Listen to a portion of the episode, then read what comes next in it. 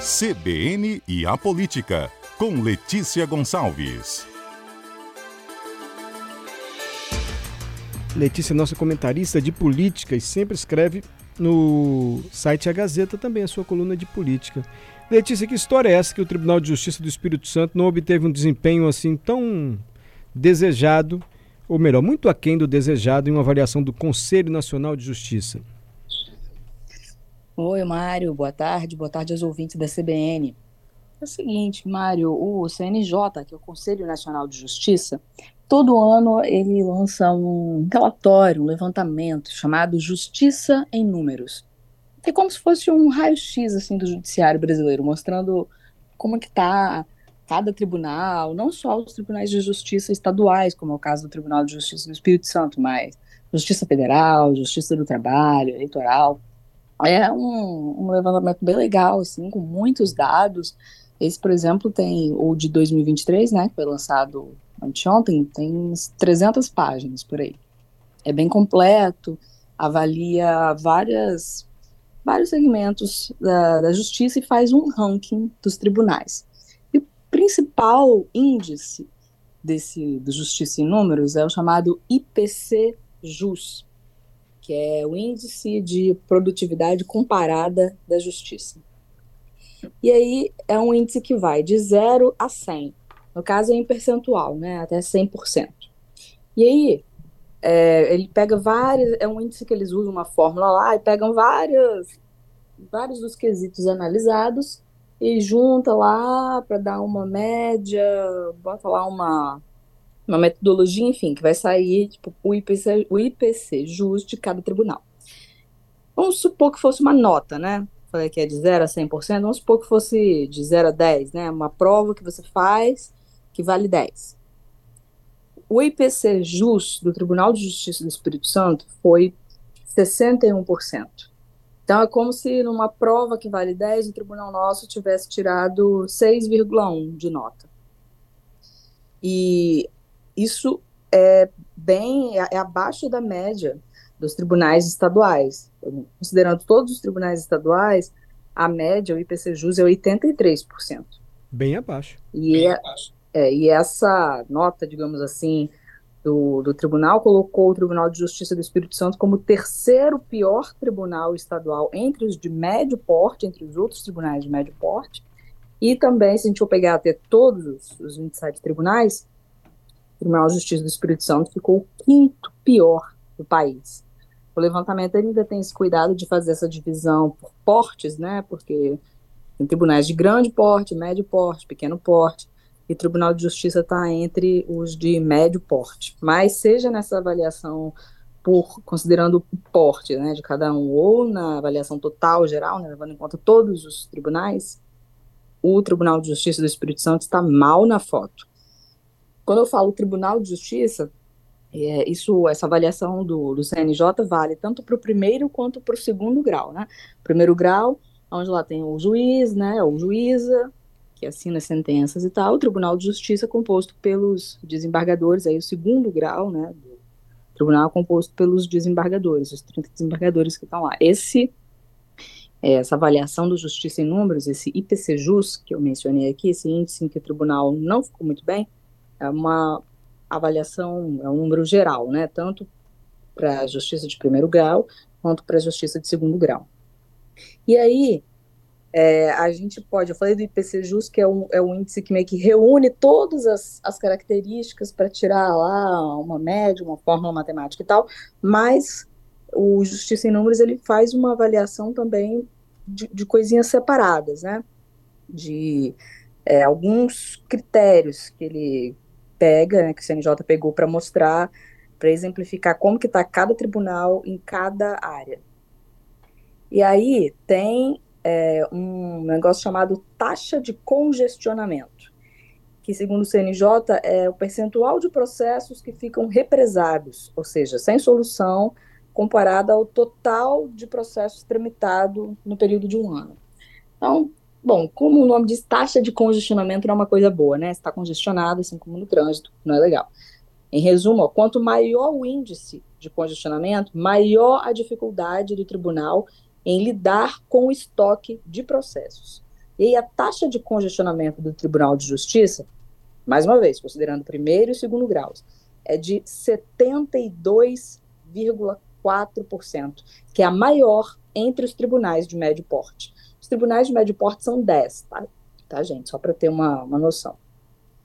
O Conselho Nacional de Justiça, no Justiça em Números, também mede a produtividade dos magistrados. Aí é o Índice de Produtividade dos Magistrados, IPM. Ele é calculado o seguinte: é, é a relação entre o volume de casos baixados, encerrados, e o número de magistrados, de magistrados que, que atuaram durante o ano na jurisdição. E o, esse Justiça em Números, esse levantamento, é, é de 2023, foi divulgado anteontem, mas a base de dados dele é de 2022, tá, gente? Então, todos os dados que eu estou falando aqui, é, digamos assim, um raio-x, é uma foto do TJ tirada no ano passado e divulgada agora.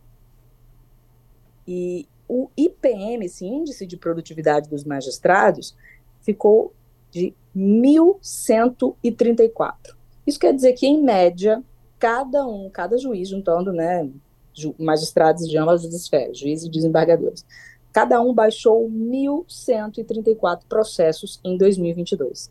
Esse é o menor IPM entre os tribunais de médio porte. Isso. E o CNJ chegou a fazer uma, uma projeção, assim, quantos processos cada juiz teria que ter baixado para o tribunal ter um IPC jus de 100%, né, um ideal, né, porque esse, essa produtividade dos magistrados, ela também pesa naquele índice geral, que dá lá a nota principal, né. Então, a gente, o Tribunal de Justiça aqui ficou com 1.134, teria que ser de pelo menos 1.804. Cada juiz ter baixado 1.804 para se atingir o, o IPC JUS lá, né, o índice geral de 100%. E aí tá, falei aqui dos principais problemas, né, é, produtividade, digamos assim, os principais fatores que levaram a gente a ficar com um, um índice geral lá ruim, mas temos que analisar também quais são as possíveis causas, né? Quando a gente fala, por exemplo, ah, é, da, da, produtividade dos magistrados, esse último índice que eu mencionei agora, a gente não está falando é, da boa ou da má vontade do juiz de trabalhar. É claro que isso é uma coisa que influencia o trabalho de qualquer atividade profissional.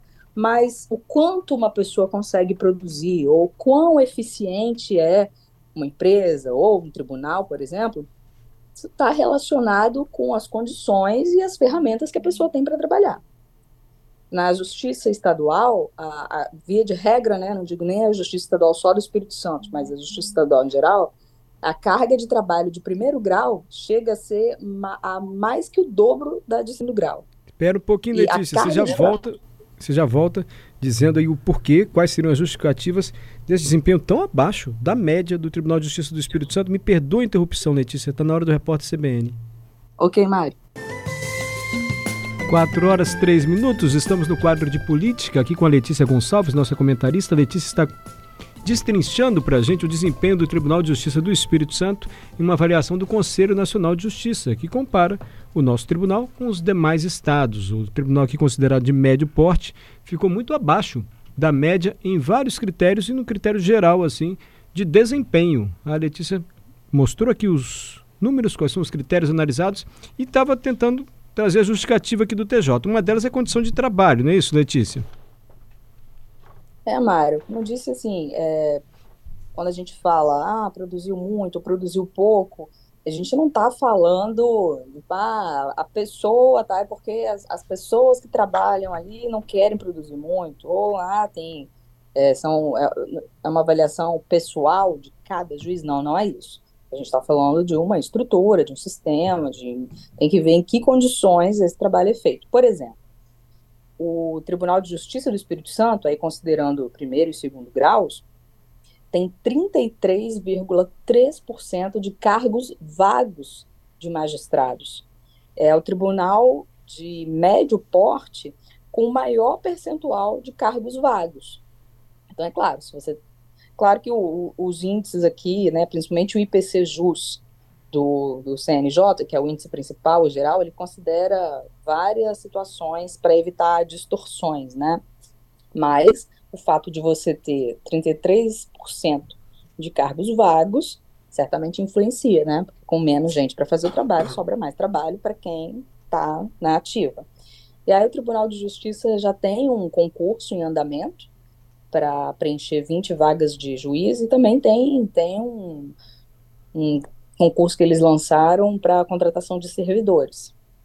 Mas esse percentual de cargos de juízes vagos continua, né? Porque o concurso é uma coisa que demora, né? Várias etapas aí até a nomeação de novas pessoas. E uma coisa que chama muita atenção também, Mário, no Justiça em Números, e que certamente é algo que contribui para que o tribunal não tenha um desempenho legal, um desempenho esperado, né, porque o tribunal fica abaixo da média dos tribunais de médio porte, até dos outros tribunais estaduais, é o seguinte, o nosso Tribunal de Justiça, aí é, tanto a justiça de primeiro quanto de segundo grau, ainda é bastante analógico. Por quê? É, tem um, um processo para digitalizar os casos, né, e também já tem a entrada de processos novos que já chegam já começa a tramitar em formato eletrônico. Isso em todos os tribunais do país. O CNJ até tem uma, até estabeleceu um cronograma para os tribunais digitalizarem o acervo de processos físicos para que eles possam tramitar em sistemas eletrônicos. Quando o processo tramita eletronicamente, é muito mais rápido. Né? Porque um monte de papel, papelada, isso aí não tem como, como ser bom, fora que não é bom para o meio ambiente, né? Eu, há muito tempo, aí cubro o judiciário, você vai no hoje menos, mas muitas vezes já vi. Você vai no Tribunal de Justiça cobrir uma sessão, aí sai, chega, chegava e, e saía também, né? Sempre o um rapaz um carrinho com uma pilha de papéis. Os processos eram empilhados em pastas e pastas, papéis e papéis. Eu até pensava, gente, como é que não. Como é que eles não perdem isso? Se chegava numa vara qualquer e pedia, ah, quero ver o processo tal, a pessoa ia lá numa, numa pilha de papéis, na, nas paredes tomadas de, de pastas lá para pegar. Eu sempre pensava, gente, eu não posso nunca trabalhar num lugar desse, porque eu, ia, eu não ia saber não onde estão as coisas. Assim, se não era o trabalho que eu não poderia. Ou você vê lá, chega um, chega um processo, não temos que autuar o processo. Autuar o processo é o quê? Catalogar ele direitinho, carimbar. Aí fica lá uma pessoa, um ser humano, carimbando é, vários e vários papéis. Você fala assim, não é possível, a pessoa pode ser empregada fazer outra coisa, né? A pessoa ficar um tempão lá carimbando um papel. Então, assim, o processo eletrônico, ele poupa os recursos humanos de fazer essas coisas e também me pouparia de perder algum processo se eu trabalhasse lá. Então, é, o CNJ tem, estabeleceu meta, cronograma para todo mundo, todos os tribunais, não só da Justiça Estadual, né, federal, tributário, eleitoral, todo mundo digitalizar as coisas. E o Tribunal de Justiça do Espírito Santo não tá legal também nesse quesito seja, uma coisa bastante necessária para poder agilizar as coisas. Ó. Vou falar os dados aqui. Ó. É, o Tribunal de Justiça do Espírito Santo tem o menor percentual de casos novos eletrônicos entre os tribunais de médio porte, que é de 79%. Ou seja, é, isso, mais uma vez frisando, estou falando de dados do ano passado, né? O, o Justiça em Números de 2023, baseado em dados do ano passado. Pode ser que hoje esse percentual já seja maior. Mas o dado mais recente aí do Justiça em Números é isso. 79% dos casos novos que começam a tramitar na Justiça Estadual do Espírito Santo já começam é, como eletrônicos. Parece um percentual bom, mas você veja, o Tribunal de Justiça de Pernambuco, que é o segundo pior entre os tribunais de médio porte, o percentual dele é de 97,1%.